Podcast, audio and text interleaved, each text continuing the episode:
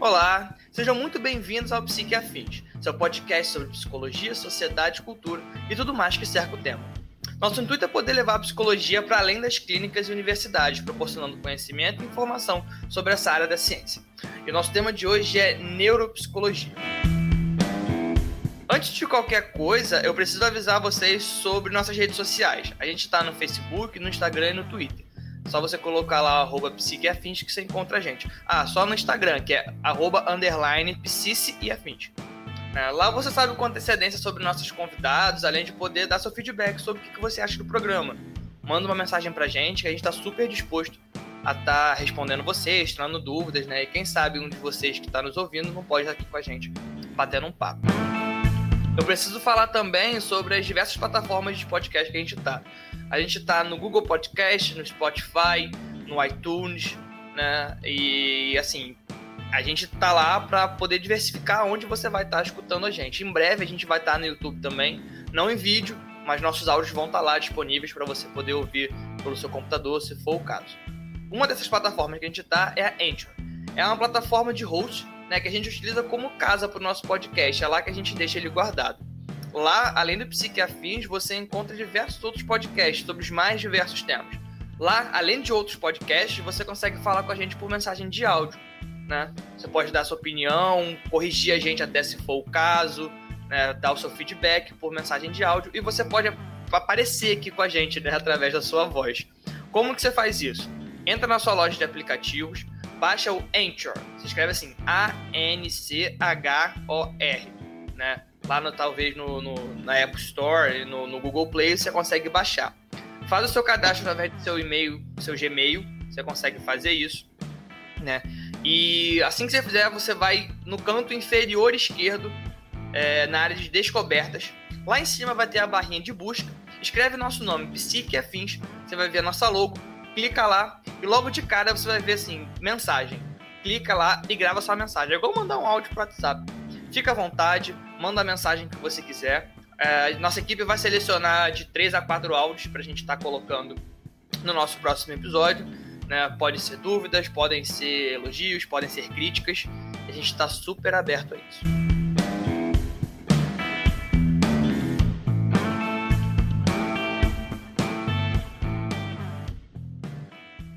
Para falar sobre o tema de hoje, nós convidamos a Bruna. A Bruna é psicóloga, pós-graduanda em gestão de estratégias de pessoas, pós-graduando em neuropsicologia com estudos voltados para a neurociência, além de fazer atendimentos clínicos. E aí, Bruna, tudo bem? Como é que você tá? Tudo bem, e você? Eu tô bem. E tudo aí? Bem? Obrigado por você ter aceitado o nosso convite para falar sobre esse tema é, tão curioso que é a neuropsicologia. Que, eu que agradeço sinal, o convite. Não, fique à vontade, por favor. É, por sinal, é um tema que eu não lembro de ter ouvido muito na faculdade, então, assim, eu sei pouquíssimo sobre. Então, todo o conhecimento que você puder trazer para a gente hoje vai ser de grande ajuda. É verdade, realmente é um tema que é muito pouco abordado na maioria das faculdades de psicologia. É, talvez por ser um tema um pouco mais novo. É, na verdade, nem tem uma explicação muito, muito óbvia. É, o interesse também, a demanda de profissionais querendo se formar é bem menor do que as outras áreas. Né? Acredito que isso também seja um dos motivos de não ser muito abordado. É, a matéria que mais aborda a neuropsicologia é neuroanatomia e psicofisiologia. São as duas matérias que a gente teve na faculdade que está é, é, diretamente ligada à neuropsicologia. Uhum. E foram duas matérias que eu me interessei muito. Apesar de psicofisiologia, é, eu não ter ido tão bem, mas neuroanatomia foi uma matéria que, que, eu, que eu gostei e foi muito bem. E foi o que me direcionou para essa área. Legal. Eu, eu lembro também que, sim, para quem está ouvindo a gente, eu e a Bruna nós fizemos faculdade juntos, nós nos formamos juntos, né? E assim, essa matéria de neurofisiologia, se eu não me engano, a gente fez ela online pela universidade que a gente cursou. Né? Exatamente. Né? E essa matéria eu perdi muito, muito. Assim, eu tirei cinco na primeira avaliação e quatro na segunda, assim. Eu fiquei, caraca, isso é muito difícil. Para mim, pelo menos, eu achei muito complicado, né? É, realmente é uma matéria muito interessante, mas muito difícil. Eu também tive muita dificuldade nela. Cara, mas é, me interessei é, muito. É porque assim, a gente imagina, né, que pelo menos quando a gente entra na faculdade de psicologia, são acho que duas coisas que a gente não imagina que a gente vai estudar: matemática e aprofundamentos no corpo humano. No Exatamente. primeiro período a gente já tem estatística, no primeiro e no segundo, já é um tapa, assim, ó, pá, não, vai fazer estatística, vai fazer conta. Aí, Exatamente. se eu também não me engano, no terceiro e no quarto vem neuro, neurofisiologia, Neuro... enfim, neuroanatomia. É, neuroanatomia e psicofisiologia. Exato, cara. São duas é. matérias, assim, tensíssimas, né? Pelo menos eu achei muito complicadas. Não, é. É porque a gente estuda, é quase como se fosse uma medicina. Você estuda detalhes do corpo humano, detalhes do funcionamento do cérebro, dos neurônios, é, das células, é coisas bem detalhadas mesmo. Legal. Então, é, é bem complexo, realmente é bem complexo. Legal. Então, assim, se você pudesse colocar em poucas palavras o que é a neuropsicologia e qual é a função dela na área da psicologia, assim. Então, a neuropsicologia é o estudo da mente, do funcionamento do cérebro, dos nossos neurônios com as nossas emoções.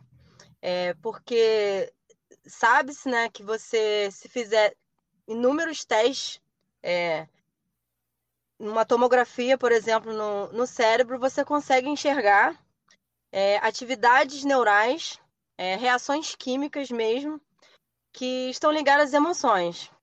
Por exemplo, quando você sabe que uma pessoa está muito alegre, muito nervosa, com medo, existem áreas específicas do cérebro que vão estar tá em atividade quando você faz uma tomografia, por exemplo. Assim como outras questões. Por exemplo, uma das patologias mais difíceis de serem identificadas por qualquer profissional, tanto psiquiatra quanto psicólogo, é um psicopata. Você é difícil, é muito difícil você identificar um psicopata. Porém, se você fizer uma tomografia, existe uma área bem no lóbulo frontal, frontal, desculpa, que vai estar tá, vai tá vazia, vai estar tá muito escura. É como se ele não tivesse as emoções principais. Então, essa é a grande característica do psicopata. Ele tem uma nulidade do emocional, do sentir, do amor, do medo. Ele tem, é como se ele não tivesse empatia nenhuma. Só que só se identifica através de exame. É muito complicado identificar um psicopata através de uma entrevista ou do comportamento dele, porque ele é muito manipulador. E a, aplica a aplicabilidade da neuropsicologia, que foi a, outra pergunta que você fez, uhum. Na, na área clínica, né, principalmente. A neuropsicologia tem a área de pesquisa muito ampla, que está muito ligada às neurociências, né? A neuropsicologia é uma, um braço da neurociências, mas a, a clínica é muito forte. Aonde a clínica é muito forte? Principalmente com crianças atualmente é aonde a atividade da neuropsicologia é mais forte. Vou te dar um exemplo. A escola está vendo que a criança está com um comportamento muito, muito estranho, um comportamento recluso. A criança não conversa bem, não faz exercício bem. É... Várias características que geram uma falta de de adaptabilidade da criança no meio. Uhum. Vamos encaminhar para um neuropsicólogo para fazer uma avaliação neuropsicológica e tentar descobrir um possível transtorno. Por que o neuro e não um psicólogo? Porque o, o psicólogo sem a formação, ele vai ter limitação de testes, de testes cognitivos, de testes de atenção, de testes de memória, tem uma limitação que só o neuropsicólogo vai ter acesso para poder aplicar. E aí, por exemplo, é possível descobrir um déficit de atenção grave, uma, uma, um transtorno de ansiedade generalizado, que está muito comum nas crianças. O próprio autismo, que também está muito comum. É comum o neuropsicólogo fazer a avaliação da criança para chegar no diagnóstico do autismo também. Então, é basicamente isso. Entendi, sim. Vocês coletam uma, uma informação, é, pelo que eu entendi, de cunho mais fisiológico, né, do que, assim, para quem está ouvindo a gente e conhece pouco, Uh, o psicólogo, através de aplicação de testes e de diálogo, né, ele consegue é, fazer um levantamento, fazer um laudo sobre uma patologia, uma psicopatologia, no caso. Né? Só que os psicólogos, sem a formação da, da neuropsicologia, eles fazem através de testes que são através mais de diálogos, de projeção, né, de, que, de interpretações projetivas, né, de como a pessoa interpreta certos eventos, né. Pelo que eu entendi, pelo que a Bruna explicou, e se me corrija se eu estiver errado, através da, dos testes neuropsicológicos, as avaliações são feitas, então, com resultados é, neurológicos, né? São, são demonstrados através do, do cérebro trabalhando em relação àquele tema ou àquela situação. Seria isso? Exatamente, das, principalmente das funções cognitivas. Mas tem as executivas também, tem várias várias situações, mas principalmente das funções cognitivas. Legal, legal. Existe, além, assim, existe trabalho clínico de neuropsicólogo, pelo que eu entendo, né? mas além desse campo, existe outros lugares que o neuropsicólogo pode trabalhar também? É muito comum o neuropsicólogo trabalhar em hospitais, com reabilitação, é, na, atuando mesmo ali no, no campo das, das pessoas, tanto em hospitais quanto na área de clínica de reabilitação, né? Trabalhar na área de reabilitação. É, trabalhando mesmo a mente para para plasticidade neural. Para quem não sabe, plasticidade neural é quando você tem um acidente vascular é, cerebral e você perde alguma função, mas que é possível outros neurônios assumir aquela função. Por exemplo, Existem pessoas que sofrem acidente, perde o movimento do braço, perde o movimento do lado esquerdo, ou perde o movimento facial, alguma coisa assim. Né? Se não for no sistema nervoso central, se for no periférico, é muito possível que com a ajuda de fisioterapeutas e neuropsicólogos, essa função retorne através da plasticidade.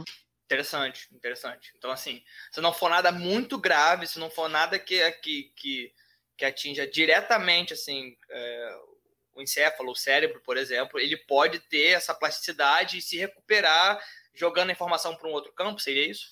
Exatamente, e através de estímulos. Esses estímulos são na fisioterapia os estímulos físicos e na neuropsicologia os estímulos cognitivos, Entendi. atuando no, em testes, em exercícios é, de escrita, de visuais, existem vários várias possibilidades. Mas só é, é, reiterando, quando a lesão é no sistema nervoso central, né, que é o que você falou do cerebelo, é, do cérebro, é muito ou na coluna, né, cervical, dependendo do, do ponto da coluna da lesão, é muito complicado você ter o retorno daquele movimento, né, o retorno daquela função. Mas quando acontece no, no periférico, né, no sistema nervoso simpático e parasimpático, é muito possível ter esse retorno através desses exercícios. Então, a gente sempre tem um, um trabalho conjunto com fisioterapeutas, médicos. É muito comum isso. Eu trabalho no neuropsicólogo nesse campo. Você falou mais cedo, né, que é uma área aparentemente restrita, com pouca procura, né? É, assim, você sente que é uma área que está com, assim, um pouco profissional para trabalhar? Sim, é uma área que está com pouco profissional, porém vem crescendo bastante, a procura está aumentando. Não que, que já seja suficiente, não é. é existe uma, uma necessidade muito grande ainda de neuropsicólogos no, no mercado, mas é uma área que está sim crescendo bastante. Não o suficiente ainda. Uhum. Eu sei Eu... que existe um preconceito, desculpa te cortar, assim, existe um preconceito com com um profissional da psicologia, assim. O pessoal vem, vem com aquela frase antiga, velha, assim, ah, psicologia é coisa de maluco e tal. Existe Exatamente. esse estigma mais forte na neuropsicologia por estar atrelado, talvez, a, a questões físicas, a fisiológicas, no caso, né? Não, é, é realmente uma pergunta muito interessante. Na verdade, é, a neuropsicologia tem o inverso disso tem uma coisa que parece que engrandece o neuropsicólogo como se ele estivesse mais próximo da medicina, como se ele fosse um tipo de médico. O que não é verdade, né? O psicólogo, o neuropsicólogo é um psicólogo com uma, uma, uma especialização, assim como terapeuta cognitivo, o, o, o psicólogo escolar, o psicólogo hospitalar, não, não, não diferencia, né? É apenas uma especialização, somos psicólogos. Porém, por trabalhar mais no cérebro, nessa questão do sistema nervoso, no fisiológico, parece que, que dá uma engrandecida, como se os médicos, né, fossem mais importantes nesse sentido que você falou do senso comum, de chamar o psicólogo de tratar só de maluco. É como se o neuropsicólogo não tratasse de maluco, tratasse realmente do, do que os médicos tratam. E isso é uma coisa que incomoda muito também, porque dentro desse senso comum que a gente está falando, é, possivelmente é o motivo da maioria dos psicólogos não se interessarem tanto pela área da neuropsicologia, porque é como se houvesse um afastamento. E isso é um tabu que precisa ser quebrado. Pô, pois é, assim, é muito complicado também, assim, é, é muito difícil ser psicólogo, né? Isso é uma frase que pode ser polêmica, mas ela é verdade. Porque o tempo todo nossa atuação, ela está cercada pela área médica, né? É, então, assim, ela vem da área médica, né, historicamente falando, ela tem esse, ela já carrega esse estigma, mas mais ainda, né, por, por a gente estar tá o tempo todo meio que dependendo deles para poder estar tá, tá atuando, né, de uma certa forma, por exemplo. Na medicação, principalmente na medicação, que é onde a nossa maior limitação e dependência deles. Sim, total, total, né? A pessoa que está escutando a gente precisa fazer terapia por plano de saúde, por exemplo, só consegue com encaminhamento médico. Né? Exatamente. Né? Ela não tem a liberdade de chegar, poxa, eu queria fazer terapia. Você não pode, sim. Você precisa ter o aval do seu médico para isso. Né? E muitas vezes isso se confunde, né? E são perguntas que a gente escuta muito. Não, você pode passar remédio? Não. Homeopatia é remédio. É, isso aí. Exatamente. É, é uma luta nossa, né? É uma luta nossa a gente tentar conquistar a possibilidade de, de receitar os remédios, pelo menos os psicotrópicos, os que tá dentro da nossa área. Né? Não precisa abranger para a gente poder receitar um, uma novalgina, alguma coisa assim, né? Vamos botar assim, um é. antibióticos que tá fora do, da área da psicologia. Mas eu acho que os psicotrópicos que vamos falar abertamente aqui um Rivotril, é, esses remédios que a gente sabe que é muito comum, né, as pessoas tomarem através de psiquiatras e com a necessidade de uma boa terapia, a, a, a terapia funciona com psicólogo, a gente sabe disso que a terapia é com psicólogo. Então é muito complicado tomar um remédio e não fazer terapia, que é o que vai tratar é, é, é a terapia, não é o remédio, né? Mas, enfim, é uma luta que a gente está tá só no começo. Pois Apesar é. de vir há muitos anos nessa luta, a sensação que eu tenho é que está só no começo. Sim, sem dúvida, sem dúvida. Até porque a gente está crescendo mais agora. Não sei se é a minha bolha, não sei se é a impressão minha, mas as pessoas estão estão tomando mais consciência da importância de que é fazer terapia, né? E assim, Com em certeza. relação em relação ao medicamento, assim, na neuropsicologia existe algum, sei lá, algum contraponto, porque assim, muitos psicólogos, né, muitos amigos nossos de profissão, eles são contra o uso da medicação, assim, eles são veemente contra se chegar alguém, alguns até, sabe, assim, não, remédio nada, tem essa galera que levanta essa bandeira. Então, assim, a neuropsicologia diz alguma coisa sobre medicamento, sobre ser contra, sobre, sei lá, não é, não é ser contra, mas assim, contraindicar em alguns casos? Não, o que acontece na neuropsicologia é que existem casos muito específicos. É o que eu falei, é, é, existe uma proximidade muito grande com a medicina. Então, tem casos que existe uma obviedade, se é que eu posso usar essa palavra, uma obviedade da necessidade do remédio. Então, é, falando em, em remédios, é, é, vamos tentar falar para um português claro para o público. É, quando se fala em remédios da necessidade para dormir, para baixar a ansiedade, esse tipo de coisa, é a mesma linha de pensamento. Não, vamos tentar fazer isso com a terapia, vamos, vamos ver até, até onde a gente consegue fazer sem a utilização de remédios. Mas quando a gente tem uma, uma, uma debilidade social, um, uma problemática daquela pessoa em socializar, ou com a sua movimentação, né, com a sua coordenação motora, algo do tipo, é, é fundamental que entre com remédio para aquela pessoa ter uma qualidade de vida melhor. Sim. Não tem para onde correr. E aí é onde a gente entra com a especificação de exames. A neuropsicologia trabalha muito com exame. A gente precisa de uma tomografia, a gente precisa, de repente, de um exame mais aprofundado do, do cérebro mesmo, da coluna. Depende, de um encaminhamento do médico para saber qual foi o laudo médico, para a gente realmente saber tratar aquilo. Então, dependendo da lesão, que é como eu falei, dependendo do transtorno, é necessário que tome o remédio. Mas é a mesma linha de pensamento de qualquer outro psicólogo formado. Vamos tentar com a terapia, vamos tentar com meditação. A psicologia tem inúmeras técnicas que, que a gente sabe que gera esse remédio dentro do corpo, com atividade física, com uma boa alimentação, com uma boa terapia. Juntando isso tudo, a gente sabe que esse remédio está dentro da gente. Até é um excelente estudo também de pesquisa das neurociências dentro da neuropsicologia. Que os nossos neurotransmissores, eles, eles, eles ativados, eles geram reações químicas dentro do nosso corpo que, que fabricam esse remédio, né? É, vamos botar isso entre aspas, fabricam esse, esse remédio. Porque os nossos neurotransmissores, eles ativados através da boa alimentação e da boa atividade física regular, é, quase que zero a necessidade de remédios para ansiedade, para dormir, remédios nesse nível, né? se é que a gente pode falar assim, remédios desse nível, porque o nosso corpo gera esse remédio.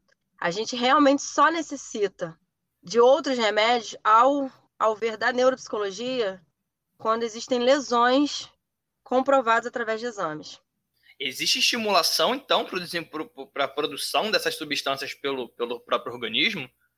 Exatamente. As neurociências estão estudando isso cada vez mais o como até o nosso pensamento positivo é capaz de produzir enzimas, reações químicas no nosso corpo que é, geram homeostase das emoções, abaixando a ansiedade, relaxando para dormir, é, meditação, várias técnicas nesse sentido do pensamento, do pensamento positivo. Uhum.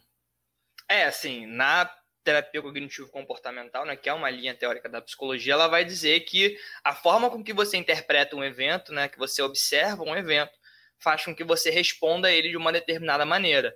Né? Então, assim, se você vê aquilo com, com, sei lá, com olhos otimistas, talvez, com uma interpretação, é, sei lá, mais válida, né, mais, mais real daquilo, você, eu entendo que a gente pode, a gente tende, né, a, a, a produzir, sei lá, hormônios, neurotransmissores que fazem a gente não ficar para baixo, talvez. Eu interpreto dessa forma, né? Então, é exatamente isso. A, a linha de pesquisa das neurociências, da neuropsicologia na área cognitiva é exatamente dentro das da, da terapia cognitiva comportamental.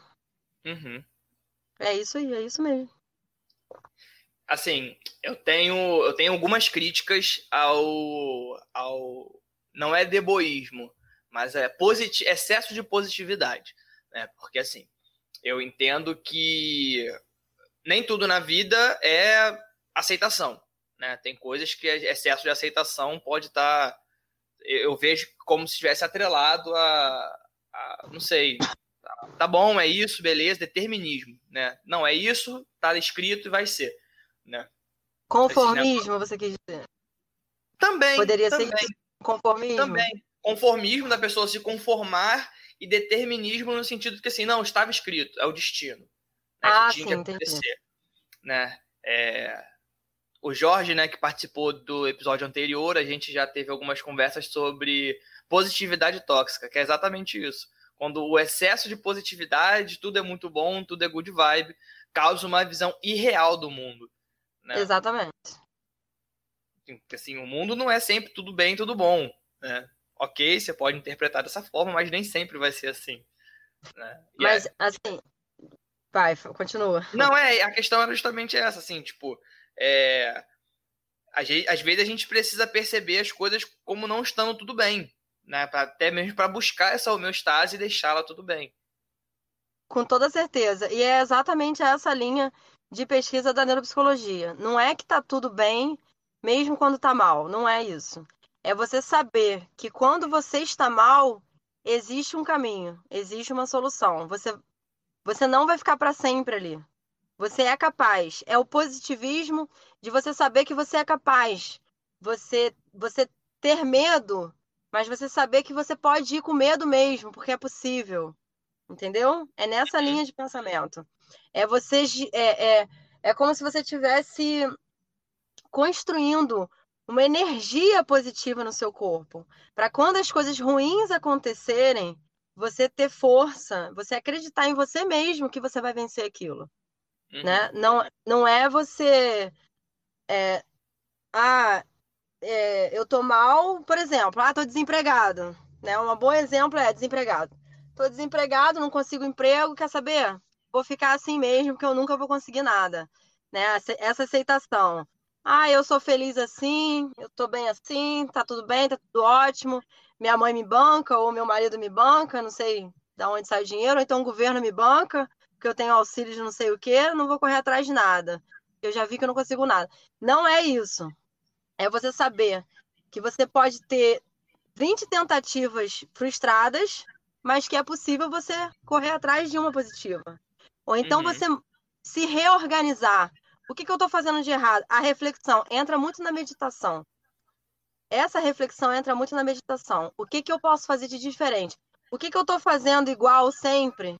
Eu estou chegando no mesmo resultado sempre. O que, que eu tenho que fazer de diferente para chegar no resultado diferente? E aí a gente entra nessa questão da meditação, que é muito usada na, na, na terapia.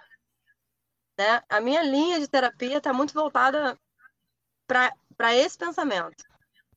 Justo, justo, justo. Eu também, assim, eu na minha clínica, eu sou de cognitivo comportamental. Tem gente que diz que não, né? Por eu não ser arombequiano ali, fiel ali, sabe? Cognitivo comportamental. e Não, calma aí, gente. Tem outras formas de enxergar a TCC. Né? E aí eu, eu sim, eu, eu, oriento muito, né, a interpretação dos, dos, dos sintomas no corpo, para alguém que está com ansiedade, por exemplo. Cara, respira, sente seu corpo, sabe? Puxa pelo nariz, solta pela boca. Em casa, né? É, técnicas de mindfulness. Gente, cara, senta em casa, mãozinha na barriga, puxa pelo nariz, solta pela boca. Vai meditando em cima dessa Sim. questão, né? Porque são, são técnicas de autoconhecimento também, né? Exatamente, autoconhecimento. Autoconhecimento é fundamental. Eu sempre falo isso para meus pacientes, porque não é o certo ou errado também. Não é o que a gente acha que é bom ou ruim. É o que vai causar bem-estar para aquela pessoa. E é lógico, um bem-estar dentro de um contexto. É, nós somos indivíduos muito complexos, né? subjetivos e complexos. É, a gente precisa estar bem com nós mesmos, mas também precisamos estar bem com o nosso meio. Então, como gerar esse equilíbrio? Então, é, é, é bem voltado para essa, essas questões, para essa linha de pensamento mesmo. Legal. Assim, eu conheço técnicas da TCC, algumas técnicas de algumas outras abordagens, mas a neuropsicologia ou a neurociência, né, elas têm, elas fornecem alguma forma de facilitar esse autoconhecimento? Está muito ligado ao diagnóstico, né? Uhum. A neuropsicologia trabalha muito com avaliação, é, propriamente dito, chegando no diagnóstico. E após esse diagnóstico, é, o neuropsicólogo, né, como tem a formação normal de psicologia, é possível ele fazer a terapia. Mas não é muito comum um neuropsicólogo é, querer fazer terapia, querer né, tratar o paciente com, com um atendimento psicoterápico mesmo. Mas, psicoterapêutico. Mas é, existem ainda alguns. Normalmente, quando chega no diagnóstico da avaliação neuropsicológica, ele encaminha para o psicólogo para fazer a terapia. Ah, então sim ele tem o direito de querer assumir o caso e fazer a intervenção. Mas, pelo que eu entendi, muitos não, não preferem, né? Não, porque acaba gerando uma demanda e aí a gente entra na questão da escassez de neuropsicólogo no mercado. É, é muito comum o neuropsicólogo ter muitas avaliações para fazer. Então, ele vai preferir fazer a avaliação que está, vamos dizer assim, mais enquadrada, muito mais dentro do que ele estudou, do, do objetivo de, de trabalho dele, né? Que é a avaliação neuropsicológica, que são os testes, né? Que é realmente aquela observação para alcançar o diagnóstico, do que fazer terapia. Uhum. Entendeu? Entendi. A terapia ele encaminha para um psicólogo clínico. Mais fácil, faz sentido. É, acaba leva sendo muito... mais fácil. Leva muito tempo aplicar um, um teste?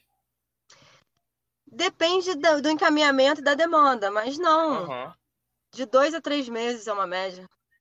Entendi. É o tempo que, que é um tempo médio para aplicar e já ter resultados, é isso? Sim, exatamente. Porque é muito objetivo, né? Acaba sendo muito objetivo. São aqueles testes ali, e aí vai depender da quantidade de testes que você vê a necessidade de aplicar no paciente. Entendi. Aí é, é não, é, é, bem parecido com uma avaliação psicológica. Você faz uma anamnese, você faz uma entrevista, né? Existem algumas intervenções que é possível você fazer durante os testes. Às vezes surge curiosidade de você ver um comportamento diferente, você precisar é, fazer perguntas em, em, torno daquilo. E, e acaba tendo é, feedbacks é, constantes, né? Que que parece com a terapia, né? Acaba aparecendo com uma terapia, mas está dentro da avaliação. Você está ali observando o comportamento do paciente e indicando para ele os testes para ele realmente fazer. Testes escritos. A maioria testes escritos. Eu conheço né, razoavelmente pouco nessa questão de teste. Aplico muito, muito raramente. Mas assim, eu conheço os testes projetivos. Né, HTP, né, palográfico, sei lá, Rorschach, né? Quais são os tipos de teste, por exemplo, que, e como eles são aplicados na, neuro, na neuropsicologia? Então, o teste mais usado é o VISC. Atualmente a gente está no VISC 5. E, e ele é um, é, é um teste, na verdade, bem simples, porém com um resultado muito eficaz. Ele tem vários modos de, de atingir o, o paciente. Tem o escrito, tem o visual. E é através de interpretação. Você, você pede para o paciente é, interpretar aquilo que ele está vendo ou copiar, para você ver da forma que ele vai copiar, dar continuidade a coisas que já se iniciaram, parecido com o palográfico, por exemplo. Mas é basicamente isso. Legal. Lembrando, ouvinte, que você que está acompanhando a gente, testes é uma aplicação exclusiva do psicólogo. Se você conheceu alguém que faz aplica teste psicológico, pede o CRP dele, entra no site do conselho, né, CFP ou CRPRJ, pesquisa, vê se ele está cadastrado no conselho, vê se ele é psicólogo, se bate com os dados dele, né, porque além de ser uma ferramenta exclusiva da psicologia, ele fornece dados muito importantes sobre você, sobre sua personalidade, sobre suas demandas neurológicas, no caso, né? É, e não é qualquer pessoa que pode estar te fornecendo esse tipo de dado. Ultimamente. Lembrando, lembrando também que é sigiloso, né? Quando um psicólogo ou um neuropsicólogo faz uma avaliação dessa, é sigiloso, ele não pode mostrar para ninguém. Apenas Exatamente. Exatamente. Né? Só você tem acesso a isso, né? Como toda a sessão de terapia deve ser sigilosa, né? seus dados e informações não saem dali. Sentiu que pode estar acontecendo alguma coisa, não sei, procura o conselho de ética, ele vai te escutar. Né? É, o conselho vai estar sempre aí também para escutar você, paciente, né, cliente de um profissional da área de saúde. Exatamente. É, lembrando só que, salvo situações que o paciente for menor de idade, que ah, a gente sim, tem a obrigação de incluir o responsável, né? O responsável legal, pai, mãe, ou o responsável legal com documentação do, da, do, da justiça, né? E aí a gente pode mostrar. Bem lembrado, bem lembrado, exatamente isso. Né? Bruna, projeções futuras para neuropsicologia, para a área de neurociências. O que, que se enxerga para o futuro da área? Eu enxergo que é o futuro é o futuro. A psicologia é o futuro. Você falou uma coisa ainda agora que eu ia comentar, mas esperei você terminar, acabei não falando. A psicologia é uma profissão extremamente nova. No Brasil, ela virou profissão em 1962. Então é absurdo que a psicologia ainda tem para descobrir através de pesquisas, para aplicar, para se reinventar, para muitas coisas, são muitas coisas é, eu chego a me arrepiar dos pés à cabeça quando eu falo dessa maneira, porque eu sempre digo que eu creio que daqui no máximo 300 anos a importância da psicologia vai estar muito acima da medicina.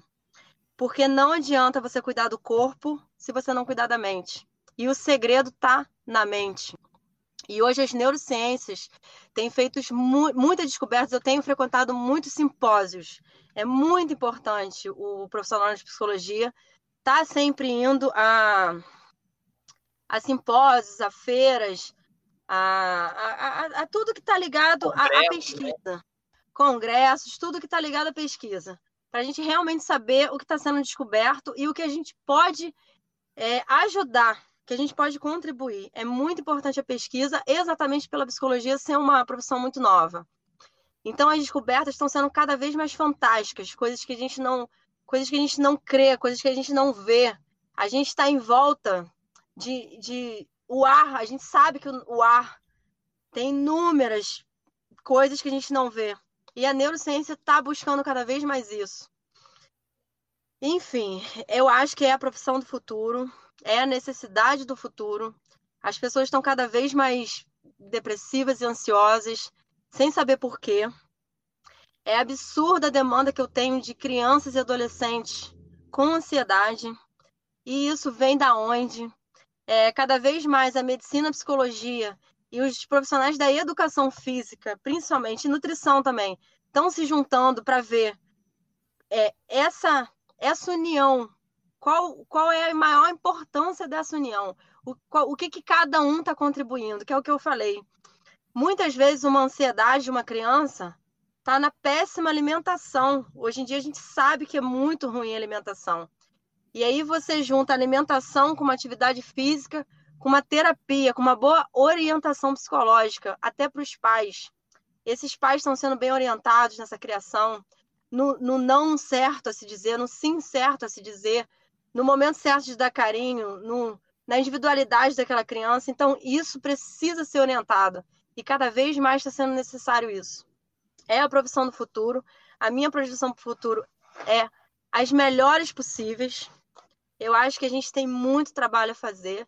E o principal, muita conquista a fazer. Exatamente, Bruna. Você Andou muito bem na sua colocação. Assim. A psicologia é uma ciência muito nova. A gente está aqui há pouquíssimo tempo no Brasil. Né? Se a gente for parar para pensar, você que tem avô, avó em casa, seus avós provavelmente são mais velhos que a área na, no Brasil. Exatamente. Sabe? Quando seus avós eram adolescentes, é, as pessoas não tinham consciência do que era saúde mental no Brasil. Essa ciência não era regularizada aqui. No mundo afora já tinha, né? Exatamente. Assim, aqui... A minha mãe é. A minha mãe é mais, mais velha que a psicologia, a profissão psicologia no Brasil. E também é psicóloga, né? Pelo que eu sei. É, e também é psicóloga. E, e eu acho isso incrível. Porque se tornou profissão em 1962. A minha mãe se tornou profissional da psicologia em 1978. Então, assim, é, 16 anos de profissão, a minha mãe se tornou profissional. Eu tenho até um pouco de orgulho disso. Exato, assim. É, se hoje a gente que faz psicologia, né, no século XXI, já é, já houve, né, e é estigmatizado como doido, cara, imagina uma pessoa que apostou numa ciência que estava começando naquele país agora, com pouca produção nacional, assim, a, a sua mãe, como muitos outros profissionais, são pioneiros, e a gente tem que agradecer muito a eles, a elas no caso, né, por acreditarem nisso, né, pra gente poder estar tá colhendo esses frutos hoje. É, o meu avô foi o primeiro a chamar minha mãe de maluca, que Deus tenha, tadinho. Mas foi o primeiro a chamar minha mãe de maluca. Dizer que ele não ia apoiar essa loucura. Exatamente, mas é uma loucura gostosa. Eu convido você que nunca fez terapia a procurar um psicólogo. Assim.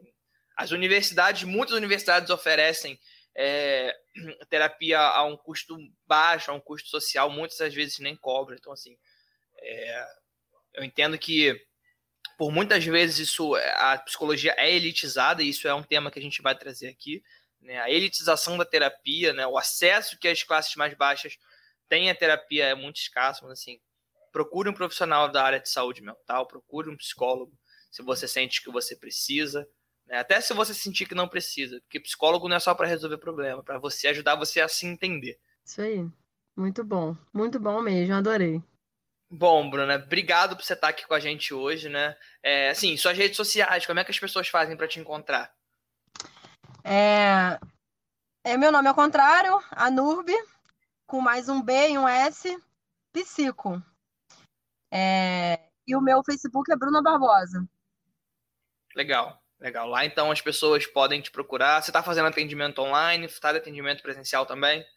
Tô, eu, aí eu voltei agora, essa semana, para o atendimento presencial. Comecei segunda, essa última segunda-feira para o atendimento presencial, porque realmente estava uma necessidade muito grande. E eu tô com uma clínica que está realmente com todos os cuidados, com álcool, a gente está com máscara, a gente está pedindo para o paciente chegar um de cada vez para não aglomerar. Está funcionando, por enquanto está funcionando. Eu espero que dê tudo certo. E eu tô no atendimento online. Legal, legal. Para quem está ouvindo a gente em 2033, é, a gente está em 2020, né, numa, passando por uma pandemia. Foi por isso que a Bruna frisou isso, assim, tá com todos os cuidados, álcool em gel, limpeza do ambiente. Que a gente está passando por uma pandemia que no Brasil assim já, já assolou muita gente, enfim. E bom, as empresas estão começando a voltar agora, os consultórios estão voltando agora, e a Bruna é uma delas que está fornecendo esse atendimento presencial para quem precisa. Bom, Bruna, mais uma vez, muito obrigado pela sua presença. Ah, né? eu que Espero que você volte aqui numa próxima oportunidade. E, assim, Voltarei. Por favor, o espaço está sempre aberto para você. Para você, muito ouvinte, obrigado. muito obrigado. Aí, ó. Desculpa te cortar. Para você, ouvinte, muito obrigado por estar aqui com a gente, né? Mais uma vez apoiando esse projeto. Lembrando, vai nas redes sociais, fala com a gente que a gente te responde né? É, e mais uma vez, manda uma mensagem, baixa o Anchor, entra lá na sua loja de aplicativos, baixa, manda uma mensagem de áudio, de áudio pra gente, que na próxima semana, no próximo podcast, a gente vai estar tá respondendo a sua pergunta ou ouvindo seu comentário. Fica bem, um abraço e até a próxima.